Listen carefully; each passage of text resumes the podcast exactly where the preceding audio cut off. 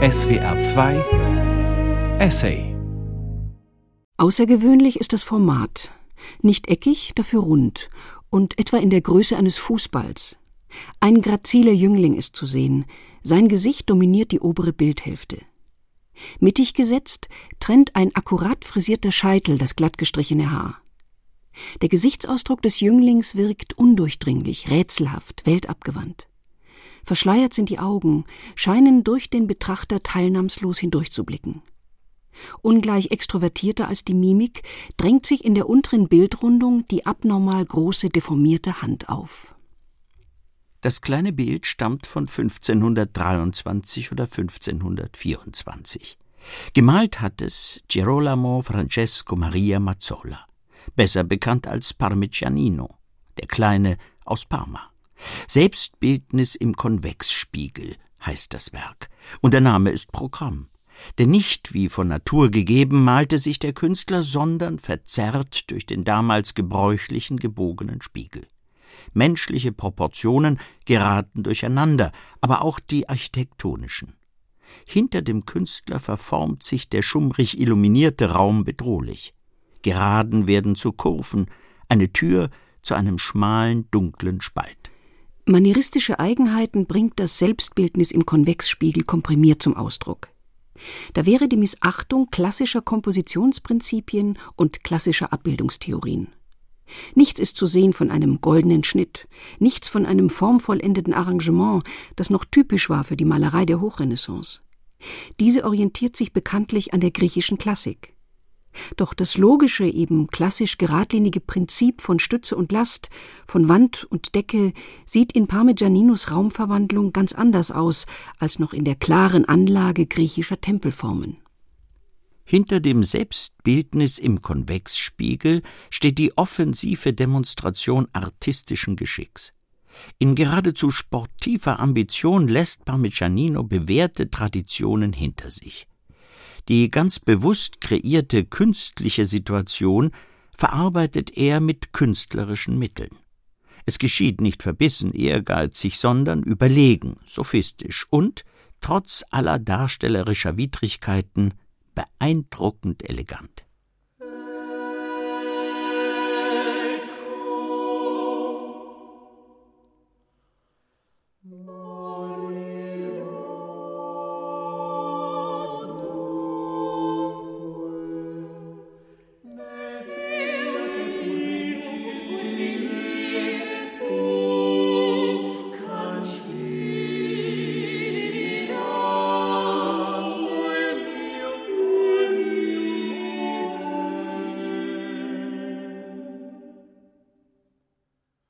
Es soll von Musik die Rede sein. Musik ist per se abstrakt, ganz anderen Regeln unterworfen als das Bild, das den Bruch zwischen Realität und Abbild offenbar kennt. Das Überschreiten gegebener Gesetze allerdings, das Parmigianinos Selbstbildnis im Konvexspiegel ebenso kennen wie auszeichnet, das bleibt vom Aspekt der Nachahmung unberührt. Don Carlo Gesualdos Madrigale geraten oft aus den Fugen. Schräge Stimmführungen, seltsame Rückungen, bedrohliche Chromatik und der ein oder andere Passus Duriusculus bestimmen das Klangbild. Ganz bewusst manövriert sich Gesualdo, wie schon Parmigianino, in schwierige Situationen. Ganz bewusst sucht Gesualdo so etwas wie kompositorische Sackgassen, aber nur, um einen kleinen Tunnel zu finden, aus dem er sich elegant geschmeidig wieder herauswinden kann.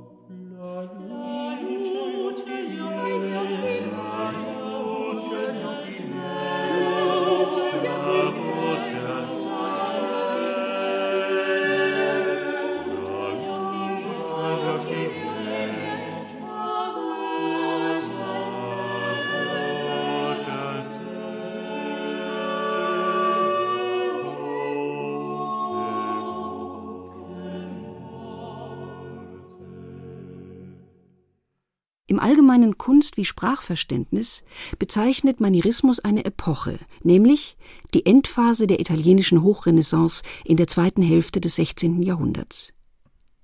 Parmigianino und natürlich der große Michelangelo Buonarroti waren anerkannte Manieristen. Hinzu gesellt sich der skurrile Arcimboldo, bekannt geworden durch seine surrealen Fruchtcollagen, die Gesichter ergeben. Als typisch manieristische Architektur gilt die Eingangshalle zur Florentina Bibliotheca Laurentiana, entworfen von Michelangelo. Eine gerundete, wie ein Lavastrom aus dem Lesesaal herausfließende Treppenanlage erfüllt die Vorhalle. Aufsehenerregend wirkt die Wandgestaltung. Pilaster rückt Michelangelo in die Wand ein, ja gleich ganze Säulenpaare, deren entfunktionalisierte Einfassung gerade den von Vernunft geleiteten Menschen der Renaissance frappieren musste.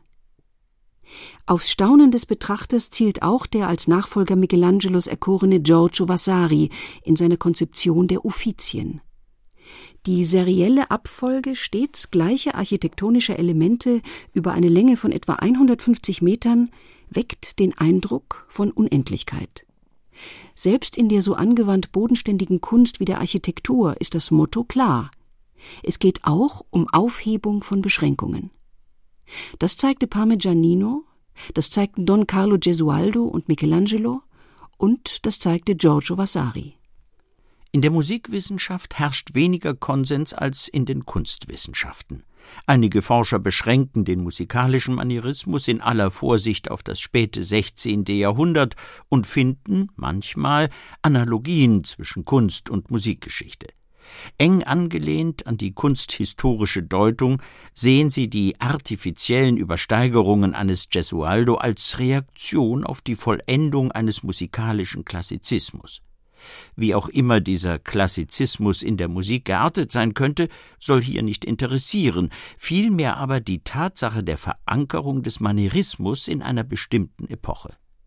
Doch was passiert, wenn man mit guten Gründen das haltgebende historische Fundament verlässt? Wenn man also den Manierismus nicht als Epoche, sondern als Stilbegriff interpretiert?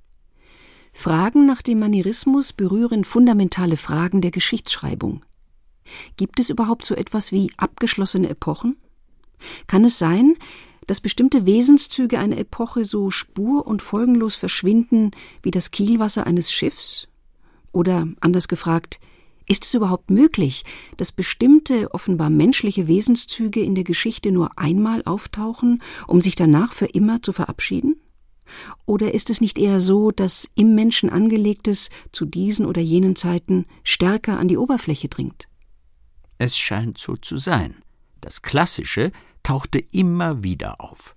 Die griechische Klassik, der Klassizismus der Renaissance, der Neoklassizismus des frühen 20. Jahrhunderts stellen zu verschiedenen Zeiten und an verschiedenen Orten die Tragfähigkeit des Begriffs unter Beweis. Barockes wiederum soll es nicht nur bei Engelsfiguren geben, sondern auch in der blumenreichen Sprache Jean Pauls oder im Freibad um die Ecke.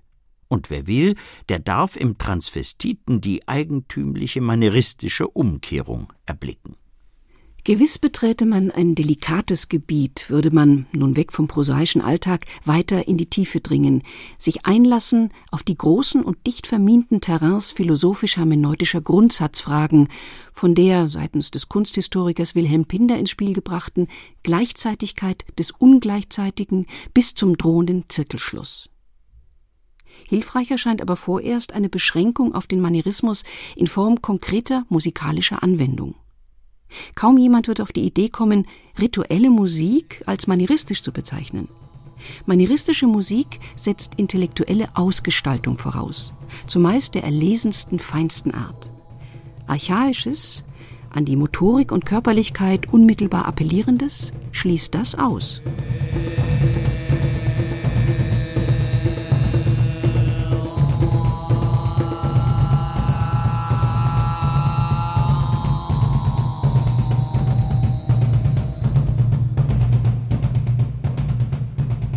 Die Baumperformance der Kölner Komponistin Maria de Alvear ist die Ausnahme, die die Regel bestätigt.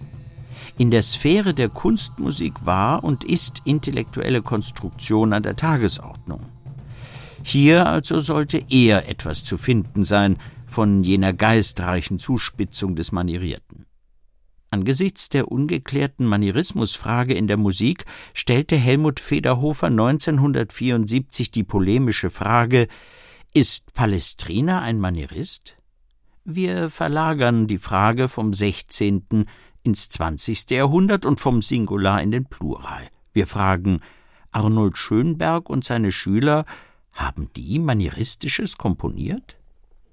Man muss nicht Thomas Manns Dr. Faustus lesen, um zu wissen, dass die Ästhetik der zweiten Wiener Schule auf hochgeistiger Konstruktion beruht. Dem Manieristischen liegt es nicht fern. Schwieriger wird es, wenn man weiß, dass Arnold Schönberg das Diktum des österreichischen Architekten Adolf Loos bedingungslos teilte und das musikalische Ornament, freundlich formuliert, als überflüssigen Zierat ansah. Nüchternheit, das heißt auch die Beschränkung aufs Wesentliche, verträgt sich schlecht mit dem Manieristischen. Und die Entfernung nimmt zu, sobald der Aufgriff überlieferte Kompositionsmittel ins Spiel kommt. Kompositorische Strenge, Akademismus, die Berufung auf Krebs, Spiegel und Umkehrung scheinen wenig zu tun zu haben mit dem kapriziösen, dem bewusst manieristisch überzogenen.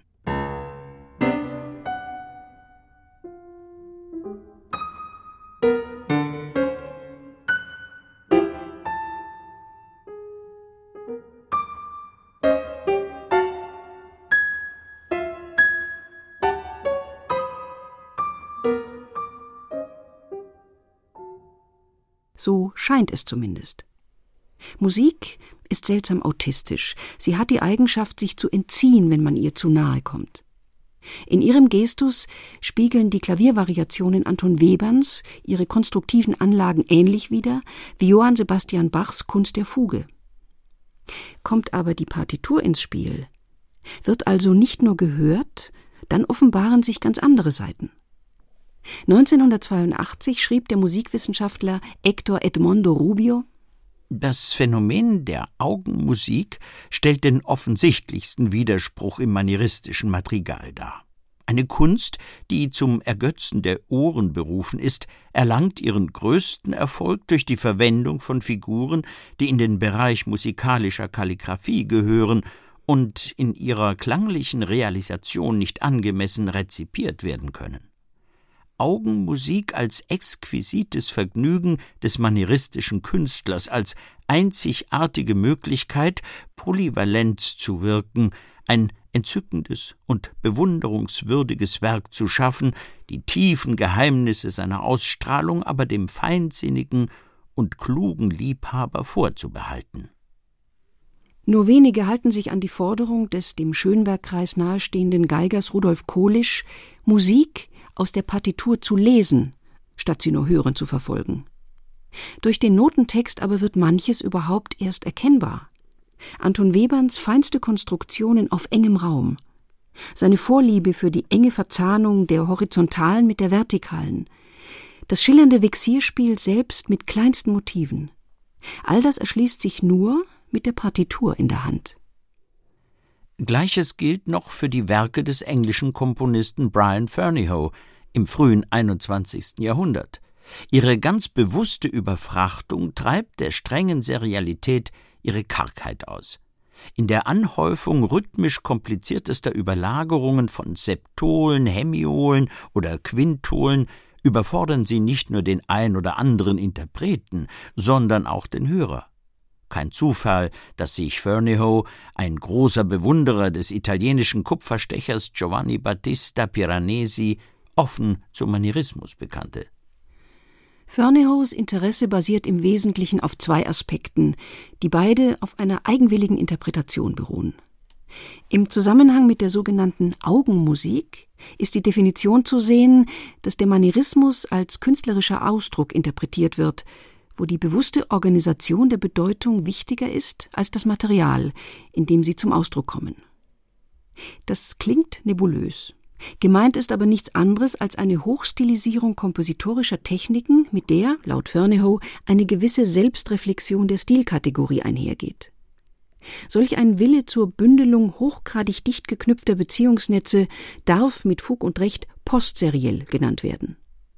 Und für Ferneyhough garantierte dieses Verfahren, genauso wie für Schönberg und seine Schüler, zusammenhangstiftende Kohärenz. Sie war ihm lieber als Experimente mit neuen Klängen, denen er die Kraft absprach, über längere Dauer die Spannung eines Werks aufrechtzuerhalten.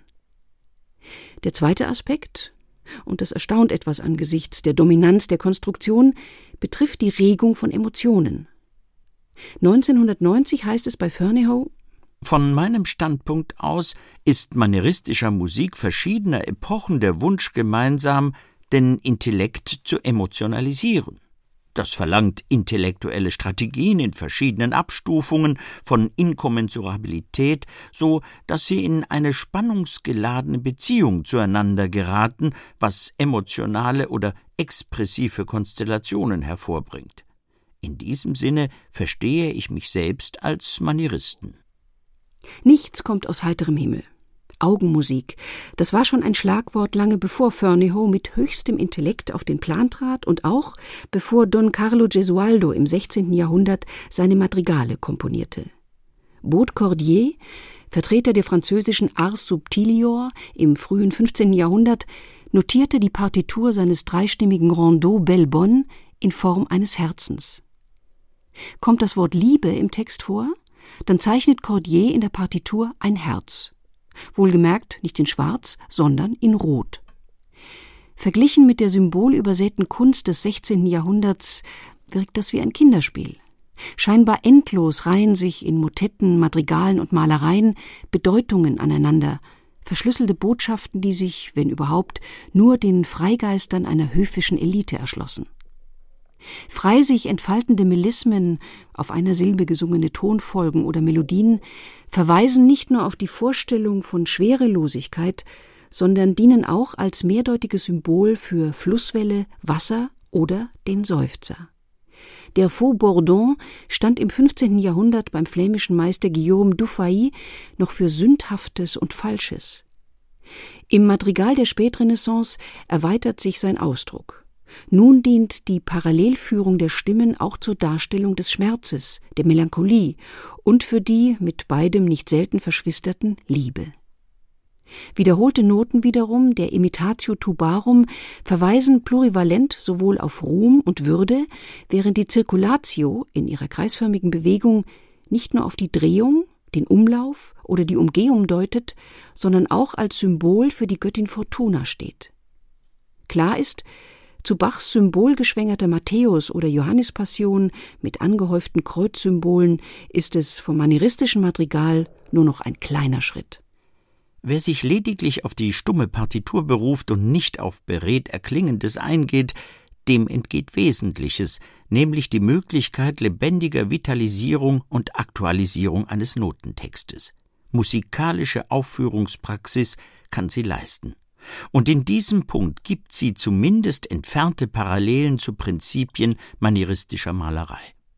Hatten Michelangelo, Parmigianino und Arcimboldo nicht mehr die Naturnachahmung im Sinn, sondern deren Übersteigerung ins künstlich-artistische, so offenbart auch der manieristische Interpret kein Interesse an der bloßen Abbildung, in diesem Fall der Partitur.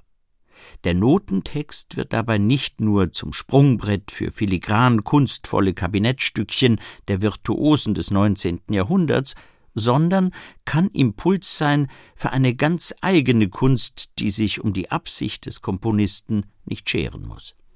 Ein vorzügliches Beispiel ist natürlich Glenn Gould, der gleich mehrere Eigenschaften des Manieristen in sich vereint. Voraussetzung ist eine stupende pianistische Technik, die der Kanadier für so selbstverständlich hielt, dass er einmal meinte, jedem in ein paar Wochen das Klavierspielen beibringen zu können. Legendär wurde auch Glenn Goulds Ausspruch, dass man Klavier nicht mit den Fingern, sondern mit dem Kopf spiele.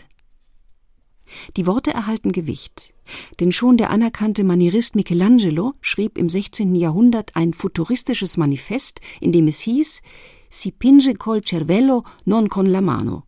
Man malt mit dem Kopf, nicht mit der Hand. Gould winkt mit dem Zaunpfahl. Selbst sein intellektuell augenzwinkerndes Verweisspiel hat etwas Manieristisches. Mit der Unterbewertung des Handwerks sind die Voraussetzungen für den Gouldschen Manierismus längst nicht erschöpft. Hinzu kommen ausgeprägte Exzentrik und heikelste Empfindsamkeit. Fotografien zeigen Gould, wie er mit Anglermontur ins Wasser geht. Die Wasserscheu galt aber nicht nur in der Natur, sondern offenbar auch fürs Zuhause mit olfaktorischen Folgen. Berührungsängste und die Missachtung all dessen, was die Sphäre des unmittelbar Körperlichen berührt, das ist mehr als ein interessanter Fall für den heute viel beanspruchten Psychoanalytiker. Sie erinnern an einen extremen Auswuchs von einem Prozess der Zivilisation, den der Soziologe Norbert Elias in seinen gleichnamigen Bänden anhand vieler beredter Dokumente so anschaulich beschrieb. Der mittelalterliche Mensch aß noch mit der Hand, schreibt Elias, und schneuzte sich ohne Taschentuch zu Tisch. Innerhalb von etwa 300 Jahren änderte sich der Essenskodex radikal. Die Gabel kommt auf den Tisch.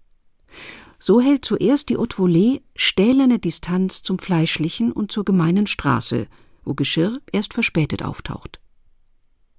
Der kurze Exkurs verdeutlicht, Manierismus ist ebenso unkörperliche wie durchweg elitäre Kunst.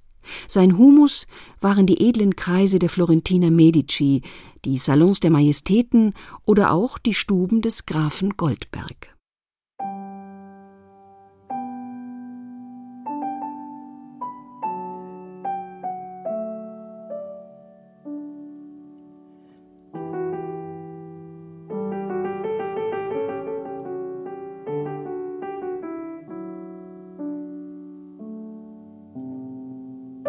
Glenn Gould schreibt, wir haben mittels technischer Zerlegung festgestellt, dass die Aria nicht zu ihren Sprösslingen passt, dass der ausschlaggebende Bass gerade durch die Vollkommenheit seines Umrisses und seiner harmonischen Implikationen sein eigenes Wachstum hemmt und die gewohnte Entwicklung der Passacaglia zu einem Kulminationspunkt untersagt.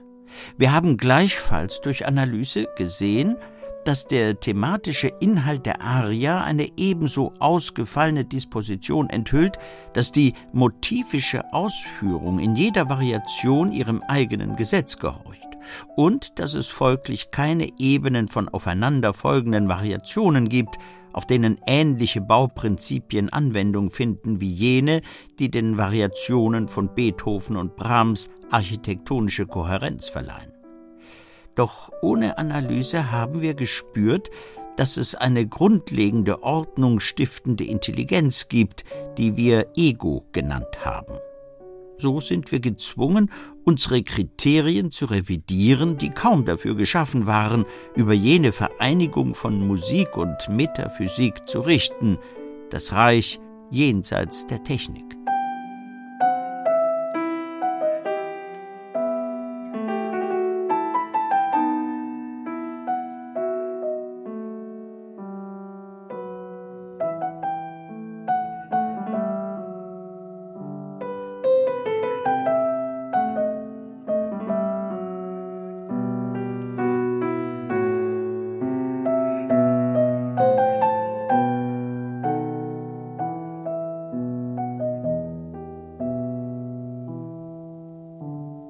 Der Literaturwissenschaftler Rüdiger Zümner hatte Jean Paul einige manieristische Schreibstile zugeordnet. Gewiss wäre es hier ein ähnlich reizvolles Vergnügen, Goulds Schriften ähnliche Eigenheiten zuzuordnen. Insbesondere in der Selbstreferenzialität der Interviews mit sich selbst ist ein Nachhall der Vorrede zum Hesperus zu sehen, wo Jean Paul in einer Art Selbstgespräch darüber reflektiert, wie ein Vorwort konzipiert sein müsse. Interessieren soll aber ein anderer Aspekt. Goulds Analyse der Goldberg-Variationen markiert nicht nur die Grenze jeder technischen musikalischen Analyse, sondern offenbart auch einen markanten Umschlag vom höchsten rationalen Kalkül ins Irrationale. Mit wahrlich pianistischer Artistik gelingt es Gould in den Goldberg-Variationen, ein Grundmetrum von vorn bis hinten durchzuhalten. Das stiftet die Kohärenz, die der Pianist im Notentext nur bedingt ausmachte. Andererseits aber ist, sofern man mit menschlichen Erzeugnissen zu tun hat, nicht alles begründbar. Goulds Naturell entspringt der Vorliebe für den drastischen Gegensatz. So zart er die einleitende Aria nimmt, so hämmernd beginnt er die erste Variation.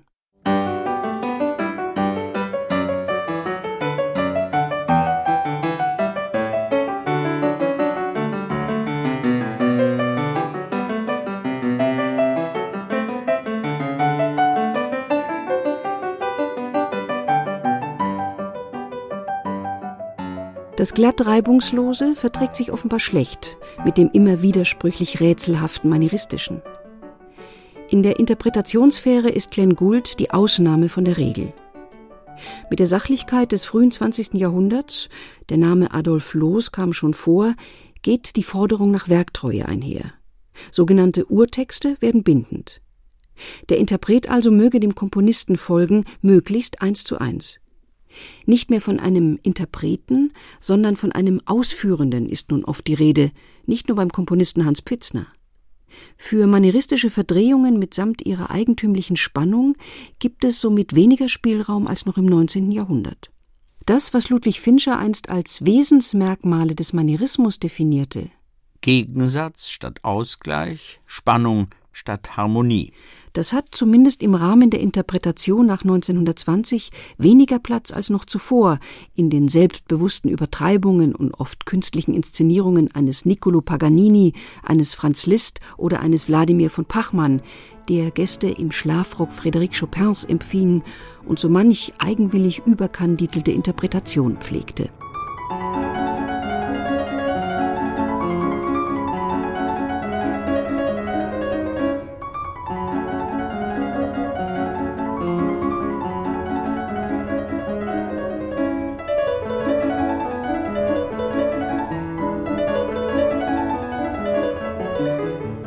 Weit vor der skurrilen Erscheinung Wladimir von Pachmanns war Karl Philipp Emanuel Bach einer der ersten Originalvirtuosen. Charles Burney, der reisefreudige englische Musikschriftsteller, hat 1773 von einer exquisiten Inszenierung einige Eindrücke sammeln können. Nach strengem Reglement wird der Gast Burney in Hamburg eingewiesen in die Bachsche Kunst, die offenbar auch Schauspielkunst war. Nach der Mahlzeit, welche mit Geschmack bereitet und mit heiterem Vergnügen verzehrt wurde, erhielt ich's von ihm, dass er sich abermals ans Klavier setzte, und er spielte, ohne dass er lange dazwischen aufhörte, fast bis um elf des Abends. Während dieser Zeit geriet er dergestalt in Feuer und wahre Begeisterung, dass er nicht nur spielte, sondern die Miene eines außer sich Entzückten bekam. Seine Augen stunden unbeweglich, seine Unterlippe senkte sich nieder, und seine Seele schien sich um ihren Gefährten nicht weiter zu bekümmern, als nur, soweit er ihr zur Befriedigung ihrer Leidenschaften behilflich war. Er sagte hernach, wenn er auf diese Weise öfter in Arbeit gesetzt würde, so würde er wieder jung werden. War Karl Philipp Emanuel Bach nur ein manieristisch angehauchter Inszenierungskünstler? Oder ist auch in seinen Kompositionen etwas zu finden von jener Geistfülle, die den Manieristen auszeichnet? In seinen freien Fantasien lässt Bach interpretatorischen Spielraum. Takteinteilungen gibt es nicht mehr. Notierte Harmonien sollen, so Bach, ausgeführt werden in allerhand Figuren und Zergliederungen. Das Improvisieren allein, Ausdruck zumindest relativer Unmittelbarkeit, ist mit dem hochreflektierten Manieristischen kaum in Deckung zu bringen. Bach aber versteht es, durch seine Kunst des Imprévu zu überraschen, ja zu erstaunen. Kaum regelkonforme Modulationen spielen dabei eine Hauptrolle. Karl Philipp Emanuel Bach dazu Hingegen kann man durch eine gute Anleitung und durch gute Muster dahin kommen, dass man auf die gewöhnliche Art, auf eine etwas entfernte Weise und auf eine ganz entlegene Art neu, angenehm und überraschend modulieren lernt. Nimmt man hinzu den vernünftigen Gebrauch der enharmonischen Künste, welcher Reichtum öffnet sich da, immer neu und immer angenehm frappant zu modulieren. Mit Aspekten der erstaunen provozierenden Interpretation, mit Webernschen und Bachschen Kompositionstechniken und mit Fragen der Klavierinterpretation ist das Thema Manierismus in der Musik längst nicht erschöpft. Ein weiterer Blick hinüber zur Kunstwissenschaft offenbart eine komplexe Mehrstimmigkeit der Ansichten. Die vorsichtig puristische Interpretation belässt den Manierismus im 16. Jahrhundert. Manche Historiker, etwa Gustav René Hocke, sehen ihn als europäische Konstante, als Oberbegriff für einen subjektiven antiklassischen Stil. Diese Anschauung teilt auch Ernst Robert Curtius, Literaturwissenschaftler und Spezialist für mittelalterliche Literatur. Hocke ähnlich spricht Curtius von einer fundamentalen Seinsweise des europäischen Menschen und sieht diese, wie Hocke, als Komplementärerscheinung zur Klassik aller Epochen. Oft strapaziert wurde der Hegelsche objektive Geist, der als Zeitgeist die Künste verbinden würde. So zutreffend die Diagnose ist, dass die Zeitgenossen Arnold Schönberg und Oskar Kokoschka an ähnlichen Problemen arbeiteten, so schwer fällt der Nachweis einer manieristischen Übereinstimmung von Kunst, Literatur und Musik. Wenn René Hocke einen Manierismus in der silbernen Latinität Roms erblickt, also etwa in der Zeit von 40 bis 200 nach Christus, wird die Verlegenheit evident. Über die vor- und knapp nachchristliche Musik wissen wir zu wenig. Klar dürfte aber sein, dass der Entwicklungsstand den für einen musikalischen Manierismus notwendigen noch nicht erreicht hatte. In der von Hocke sogenannten bewussten manieristischen Epoche gibt es viele Beispiele. Nicht nur in den Madrigalen Gesualdos vom Ende des 16. und beginnenden 17. Jahrhunderts, sondern auch in den Petrarca-Vertonungen des italienischen Komponisten De Rore oder Marenzio. Eine weitere besonders manieristische Ausprägung demonstriert der italienische Komponist Nicola Vincentino in seinen Motetten und Madrigalen, die er 1555 präsentierte, in der Sammlung L'antica musica ridotta alla moderna pratica. Vicentino erweist sich als verfrühter Repräsentant indeterminierter Notation, indem er verschiedene Fassungen seiner Tonsätze erlaubt. Die Motetten und Madrigale können sowohl enharmonisch als auch chromatisch und diatonisch, das heißt durch Nichtbeachtung aller notierten Vorzeichen gesungen werden. Karl Dahlhaus schließt daraus Chromatik und Enharmonik sind also, wie es scheint, akzidentielle Veränderungen eines Tonsatzes, dessen Substanz durch die Modifikationen nicht berührt wird. Andererseits aber machen die antiken Tongeschlechter, übertragen auf den modernen Kontrapunkt, nach ästhetischen Kriterien, geradezu das Wesen einer Musik aus, durch die sich der Humanist Vicentino der Meravigliosi Effetti zu bemächtigen versuchte, von denen in den Berichten über die antike Musik die Rede ist. Dem gelehrten Musikwissenschaftler Karl Dahlhaus erschließt sich der Manierismus Vicentinos unmittelbar dank eines Notentextes, der sich relativ leicht dechiffrieren lässt. Nicht immer macht es einem der Manierismus so leicht. Er äußert sich, wir hatten die Beispiele Glenn Gould oder Wladimir von Pachmann, weniger als Kompositionsstil, eher könnte man von einer gewissen fachübergreifenden Rhetorik, Haltung oder einem Gestus sprechen. Nimmt sich ein Forscher nun Curtius einleuchtende Deutung des Manierismus als fundamentale Seinsweise des europäischen Menschen zu Herzen, dann kann er ganz offen, ungeachtet aller historischen Implikationen und Weltgeister fragen, wo taucht der manieristische Komponist auf? Ist es tatsächlich so, dass er vor allem in Endzeiten gewisser Epochen erscheint? Schauen wir auf das Ende der sogenannten Klassik. Kommen wir zum Beispiel auf Ludwig van Beethoven. Der Gestus vor allem seiner mittleren Schaffensphase ist bekannt. Gould bezeichnete sie als die Zeit, in der Beethoven zu sehr damit beschäftigt war, Beethoven zu sein. Der Revolutionspathos der dritten oder der fünften, das hemdsärmlich vorwärts drängende der Waldstein-Sonate oder die groben Sforzati der Appassionata, von diskret graziler Distanziertheit keine Spur. Zu diskutieren wäre höchstens das Spätwerk, in dem es stellenweise den Anschein hat, als stellte sich der Bonner Meister, wie Don Carlo Gesualdo, vor schwierigste kompositorische Aufgaben, nur um sie unter Missachtung zeitgemäßer Kompositionsregeln zu lösen. Gekonnt wirkt das, aber nicht mit jener eleganten Delikatesse aus dem Geist Gesualdos. Das Kämpferische scheint dem Manieristischen ebenso zu widerstreben wie das rein körperliche. Politik, ja der Bezug zum allzu Weltlichen, verträgt sich offenbar schlecht mit dem so fein geflochtenen. Abgesehen von Beethoven, der immer Sonderstatus für sich beanspruchen darf, ist wenig zu finden im frühen 19. Jahrhundert. Ja, es scheint, als wirke die Sentimentalität beispielsweise eines Franz Schubert oder auch der Davidsbündler-Tänze eines Robert Schumann geradezu blockierend für alle manieristischen Ausdrucksmittel. Schuberts Lieder mögen viel mit Ver- und Entrückung zu tun haben, nichts aber mit einer besonderen Art objektiver Distanziertheit, auf die der Manierist seine geistvollen Schöpfungen spielerisch leicht baut. Die Geschichte muss man nicht überstrapazieren, damit auch nicht die Parallelisierung von Kunst und Musikgeschichte. Fest steht, die Musik, die sogenannte verspätete Kunst, geht ihren eigenen Weg, der mit der bildenden Kunst oder der architektonischen Begriffsbestimmung höchstens peripher verbunden ist.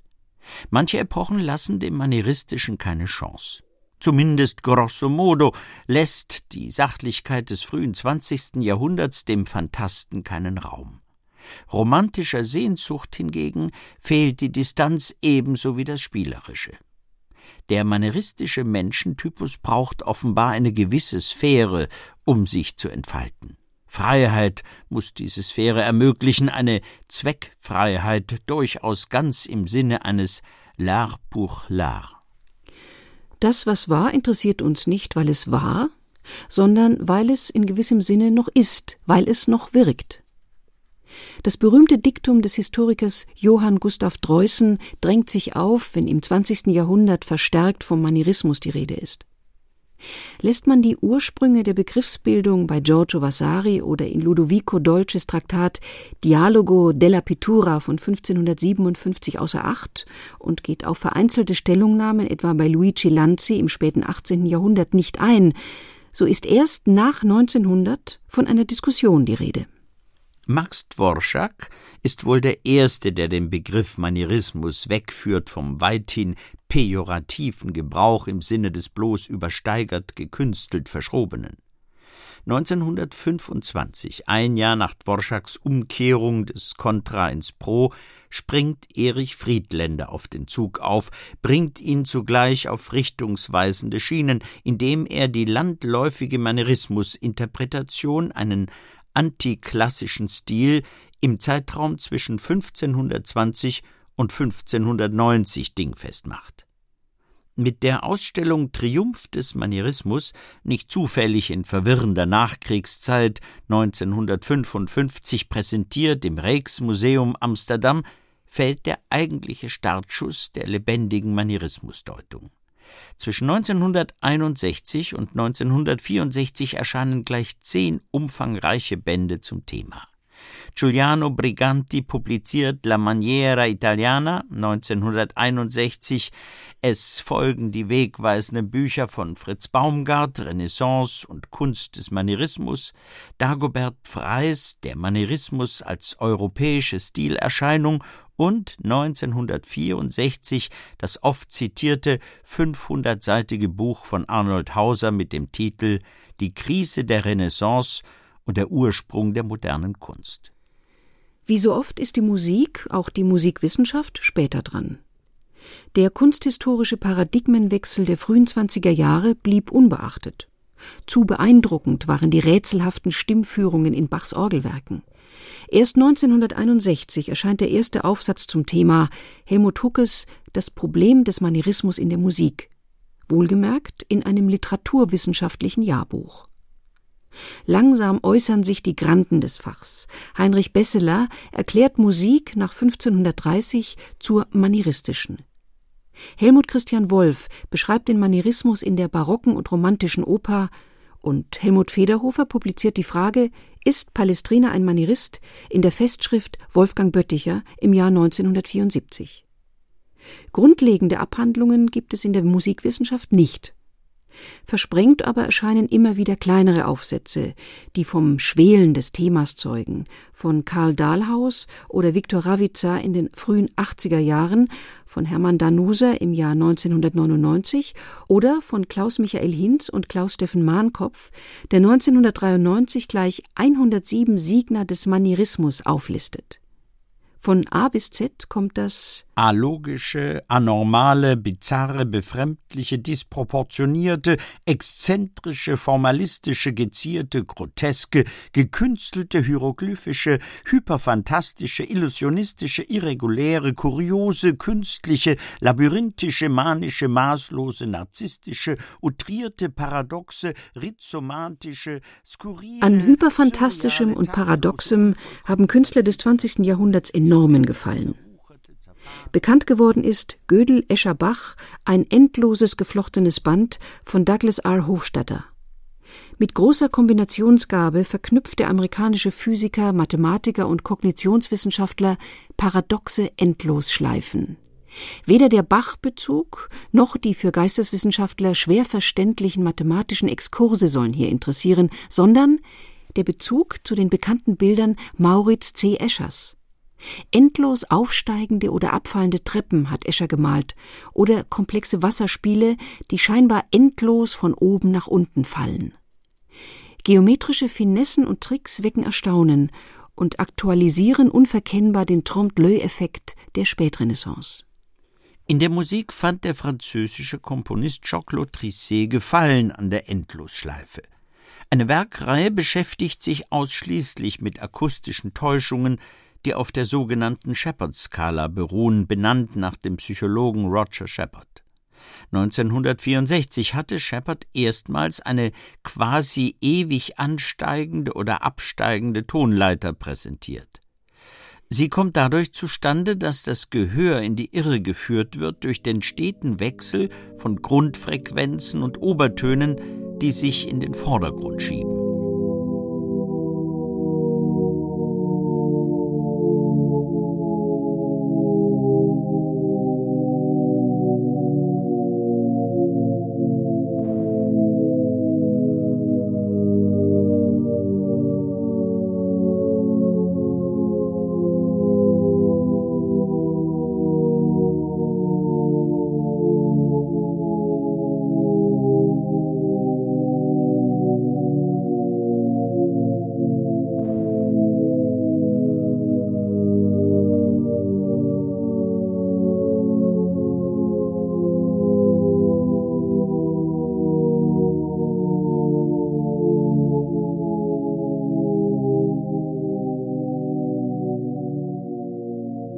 Jean-Claude Risset, der Computerpionier, experimentierte nicht nur mit Tonhöhen, er hatte auch ein großes Faible für rhythmisch-zeitliche Paradoxien. Neue Zeiterfahrungen spiegeln sich zuhauf in der Musik des 20. Jahrhunderts. Kondensiert treten sie in den Ausführungen Brian Ferneyhous hervor. Er formuliert, so schreibt Klaus Michael Hinz über Ferneyhough, was bei Gesualdo als eine extreme Häufung technischer Mittel bestimmt wurde, in den Worten postmoderner Philosophen. Nicht zufällig mag ja Umberto Eco die Postmoderne den Manierismus der Gegenwart genannt haben. Fernihow stützt seine These. Mit Paul Virilio und Jean Boutriat benennt er die beschleunigte Zeit als eine Grundlage des zeitgenössischen künstlerischen Ausdrucks und bestimmt von daher seine eigene manieristische Technik.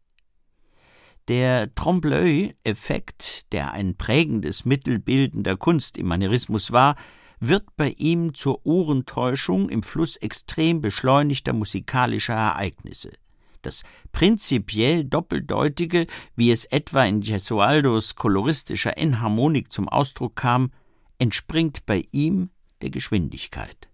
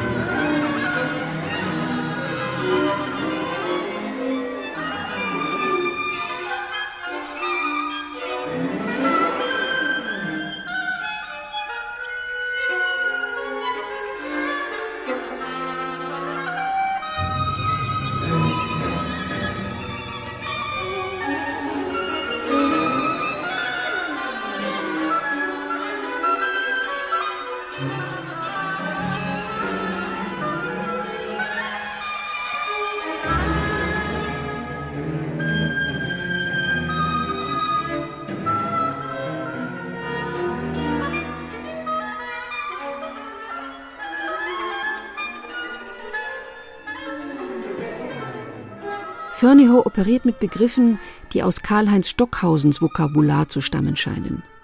Es geht nicht um reale Tempi im Sinne von Melzels Metronom.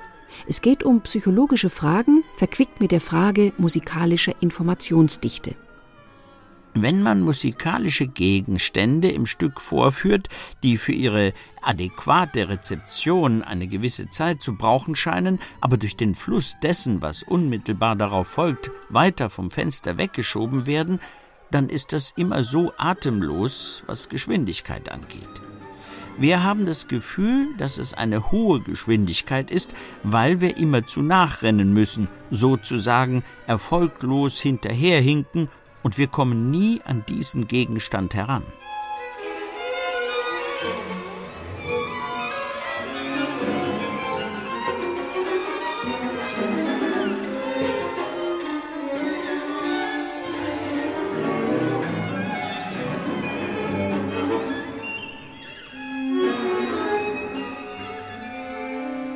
Die Manieristen haben meistens sehr schnelle Abläufe musikalischer oder sonstiger Prozesse dadurch erzielt, dass man gleichsam kaleidoskopartig desorientiert wird und sich wiederum spielerisch zurechtfinden soll in dem, was passiert.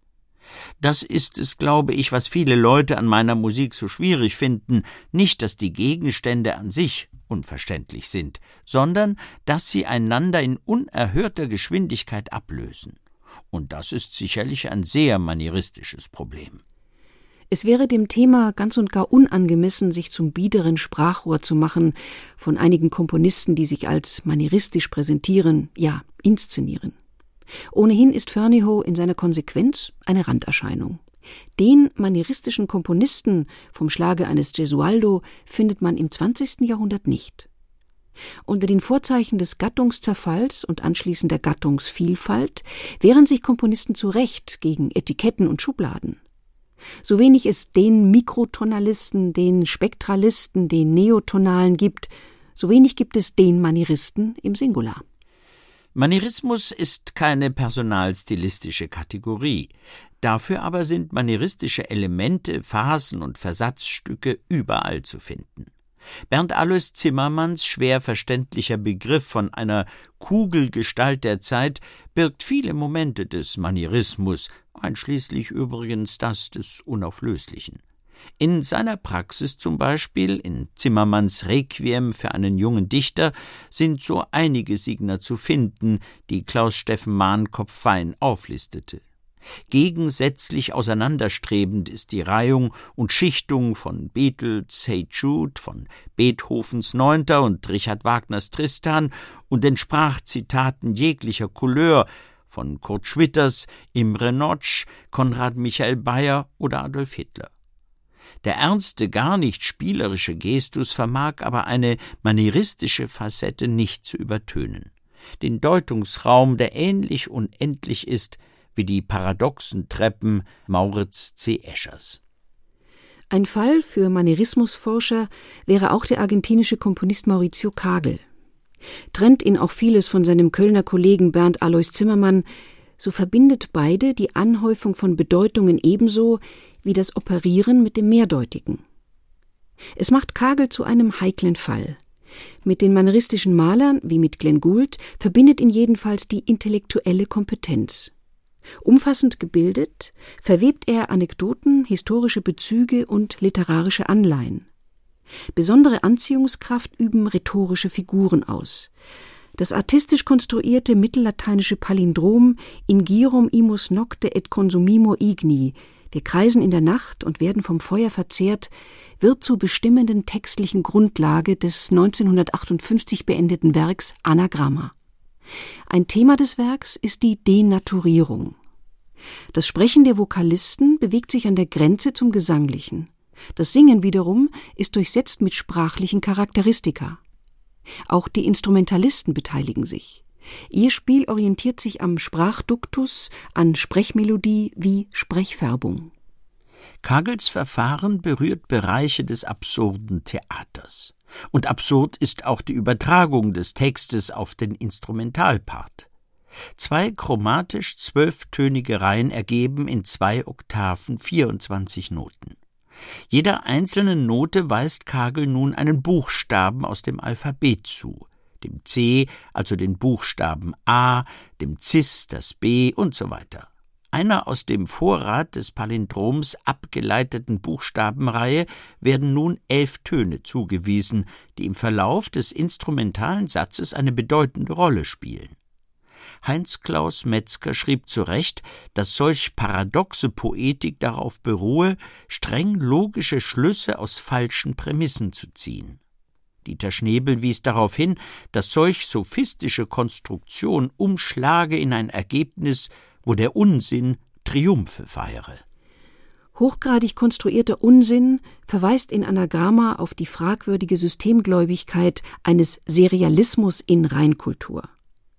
Den kritischen Stachel aber richtet Kagel nicht nur auf den Kollegen aus dem Bergischen, sondern auf den Musikbetrieb im Allgemeinen.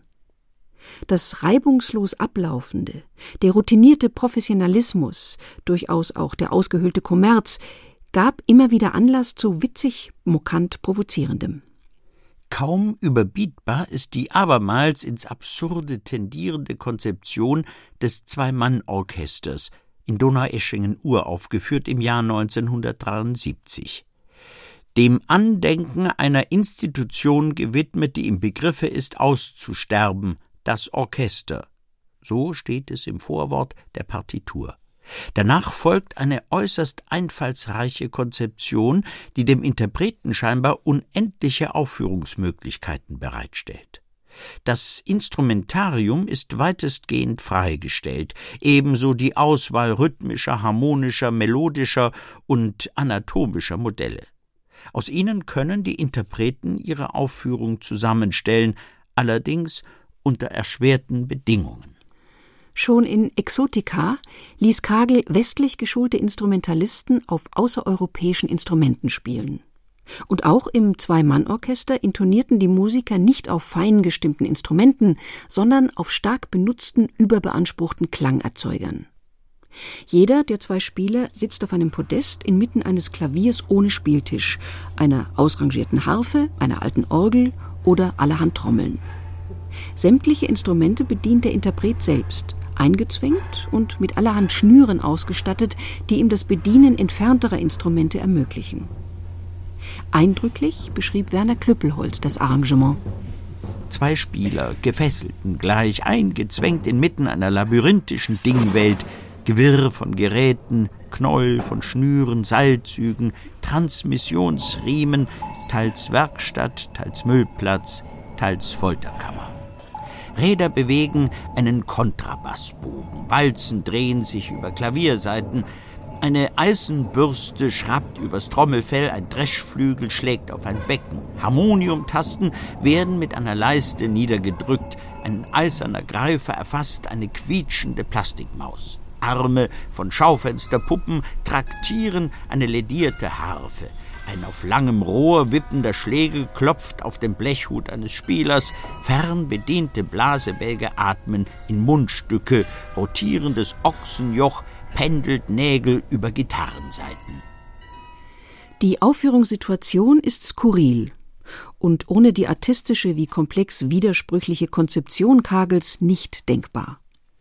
Wenn sich auch hier in dieser Anhäufung visueller und musikalischer Mittel der Manierismus greifen lässt, so trennt das Zwei-Mann-Orchester jedoch mehr als nur vier Jahrhunderte von Parmigianino, Michelangelo Buonarroti oder Arcimboldo. Von Eleganz, von der feinen Lösung eines verwickelten Problems kann kaum mehr die Rede sein. Nach einem ledierten Adagio von schmerzhaft einstündiger Länge verlassen die Spieler erschöpft die Bühne. Maurizio Kagel lässt die Wunde offen liegen. Dem musikalischen Manierismus gibt es eine weitere Note. Abermals eine widersprüchliche und zugleich auch eine tragikomische.